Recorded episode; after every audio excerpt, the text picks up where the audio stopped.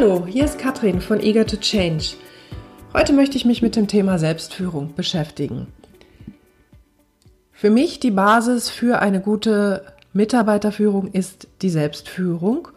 Und äh, ja, da geht es tatsächlich um solche Themen, dass man selber erstmal über sich Bescheid weiß und weiß, wie man zum Beispiel auf andere reagiert, wie man tickt, was die eigenen Stärken sind, was aber auch die Fallen sind, in die man immer wieder reintappt, wie ich mich selber vielleicht in schwierigen Situationen motivieren und steuern kann. Warum sind das alles Themen, die für mich so wichtig sind, dass ich glaube, dass ich darüber einen Podcast spreche?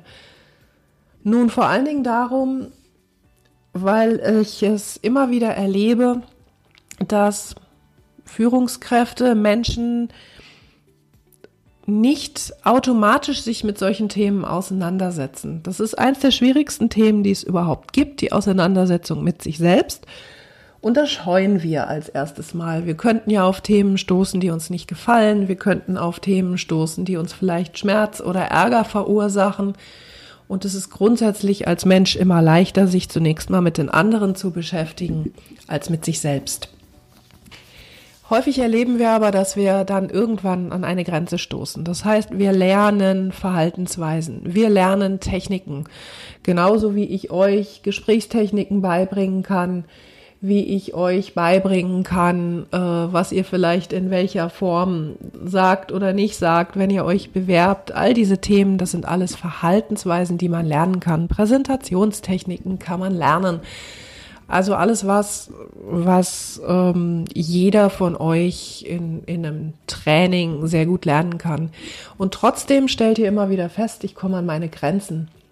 Irgendwann funktioniert das, was bisher immer funktioniert hat, nicht mehr. Und dafür ist es wichtig zu wissen, wie bin ich denn selber eigentlich unterwegs und warum bin ich so unterwegs, wie ich unterwegs bin. Nicht immer ist das Warum ein wesentlicher Teil, aber dem einen oder anderen hilft es besser zu verstehen. Das heißt, wenn ich selber weiß, dass mir bestimmte Situationen vielleicht Angst machen, dass ich vor ganz bestimmten Menschentypen ähm, permanent Respekt oder sogar Sorge habe, dann weiß ich schon, dass mein Verhalten sich in Situationen, vor denen ich Angst habe oder mit Menschen, die mir Respekt einflößen oder sogar Angst einflößen, sicherlich ein anderes ist als das, was ich an den Tag lege, wenn ich mit anderen Menschen in anderen Situationen unterwegs bin. Das heißt, ich bin vielleicht unsicher, ich benehme mich nicht so wie sonst und wundere mich dann, warum ich nicht erreiche, was ich erreiche. Klassischerweise wird da auch immer nach außen gezeigt, weil der sowieso oder die sowieso so gemein, fies, ähm, wie auch immer ist, habe ich jetzt wieder nicht erreicht. Und es ist relativ einfach dann natürlich bei dem anderen die Schuld zu suchen als bei sich selber. Macht jeder von uns mehr oder weniger häufig. Die einen sind da schon sehr reflektiert und schauen, was ist eigentlich mein Beitrag dazu gewesen, dass das jetzt hier nicht so gelaufen ist, wie es hätte laufen können. Und die anderen sind sehr im Außen und projizieren die Dinge ins Außen und wundern sich auch deswegen immer wieder, wieso nichts passiert. Wenn ich weiß, welches die Fallen sind, in die ich gerne tappe, ähm, wenn ich weiß, wie ich mich, wenn solche Fallen auf mich warten, selber wieder rausziehen kann, in schwierigen Situationen motivieren kann, wenn ich weiß, wie ich mich steuern kann, wenn mir wieder etwas begegnet, ähm, vor der ich weiß, dass das eben nicht unbedingt meine absolute Stärke ist, dann kann ich bewusster, also meiner selbst bewusst in die Situation reingehen und habe dann Möglichkeiten an der Stelle über die Antreiber oder die Muster, die in mir sind, hinwegzugehen und Verhalten anders zu lernen und anzupassen. Das heißt also in dem Augenblick, in dem ich mich zuallererst mal beschäftige damit, was ist mein Part damit und was kann ich vielleicht anders tun, damit es mir nicht mehr passiert, dass ich in so eine Situation komme oder äh, mich wieder mit XY streite. In dem Augenblick ist die Basis für Veränderung gegeben. Ich finde die nicht, wenn ich einfach alles weitermache wie bisher. Aber solange ich nicht weiß, warum ich das vielleicht mache oder solange mir Alternativen fehlen, werde ich es wieder und wieder tun und werde mir wieder und wieder die Nase blutig laufen. Das heißt, was kann ich tun? Ich kann mir über ein Coaching Gedanken darüber machen, was mich treibt, was mich antreibt. Es gibt die diversesten Persönlichkeitstypen, Tests, die sich mit solchen Themen auseinandersetzen, von ganz, ganz simplen Methoden bis zu ähm, ganz hochkomplexen, ausgefeilten Methoden. Es gibt welche, die zielen aufs Verhalten, es gibt welche, die zielen auf ähm, innere Bedürfnisse. All diese Tests haben ihre Berechtigung und ich glaube, wenn man ein, ein oder mehrere davon gemacht hat, dann hat man auch eine gute Basis für sich selber und ähm, kann sich das eine oder andere erklären. Es gibt andere Ansatzmethoden, wie zum Beispiel die Systemik oder die Transaktionsanalyse, die auf die Persönlichkeitsstruktur äh, gucken. Ähm, die NLP guckt auf äh, Verhaltensmuster, Verhaltensanker. Und jede dieser äh, Varianten hat verschiedene Ansatz, Ansätze, damit umzugehen.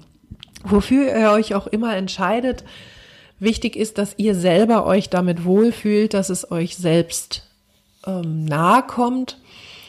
Ähm, lasst euch nicht einfach irgendwie sagen, der sowieso Test oder die sowieso Methode ist das, mit der ihr für euch jetzt die absolute Wahrheit findet.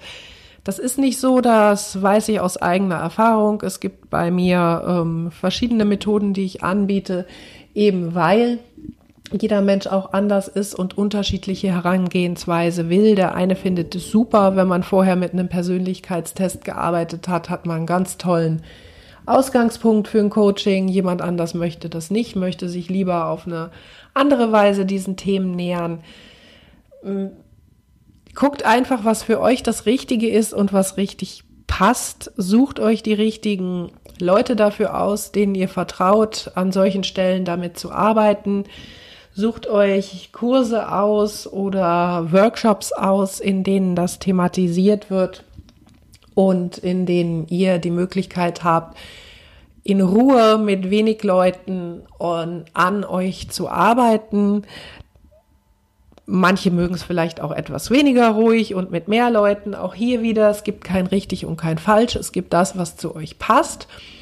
Und das ist zum Beispiel auch ein Thema von Selbststeuerung, rauszufinden, welche Methode, welcher Mensch, welcher Kurs, welches Umfeld ist etwas, in das zu mir passt und in dem ich für mich mich frei machen kann und an mir selbst arbeiten kann, so dass mir das gelingt, in die Selbstführung zu gehen, so dass ich lerne, Verhaltensweisen ähm, zu überdenken, alte Muster zu überarbeiten, so dass ich gut in der Lage bin, mich in den Situationen, in denen ich mit anderen in Kontakt bin, insofern ähm, zu steuern, als dass ich nicht rein reaktiv auf Themen, die in mir selbst sind, reagiere oder einfach tatsächlich ähm, durch irgendwelche Dinge getriggert immer wieder auf verschiedene Menschen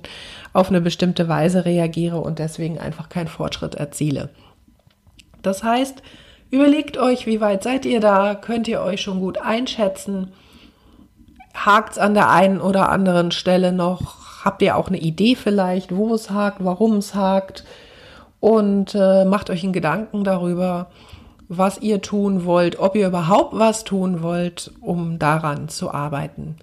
Wenn solche Themen euch beschäftigen, ihr erreicht mich über meine Webseite, übers Telefon und über E-Mail.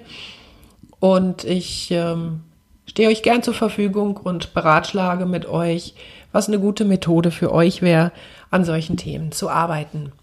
Gut, das als Denkimpuls für heute. Ich wünsche euch noch einen schönen Tag. Bis zum nächsten Mal. Tschüss.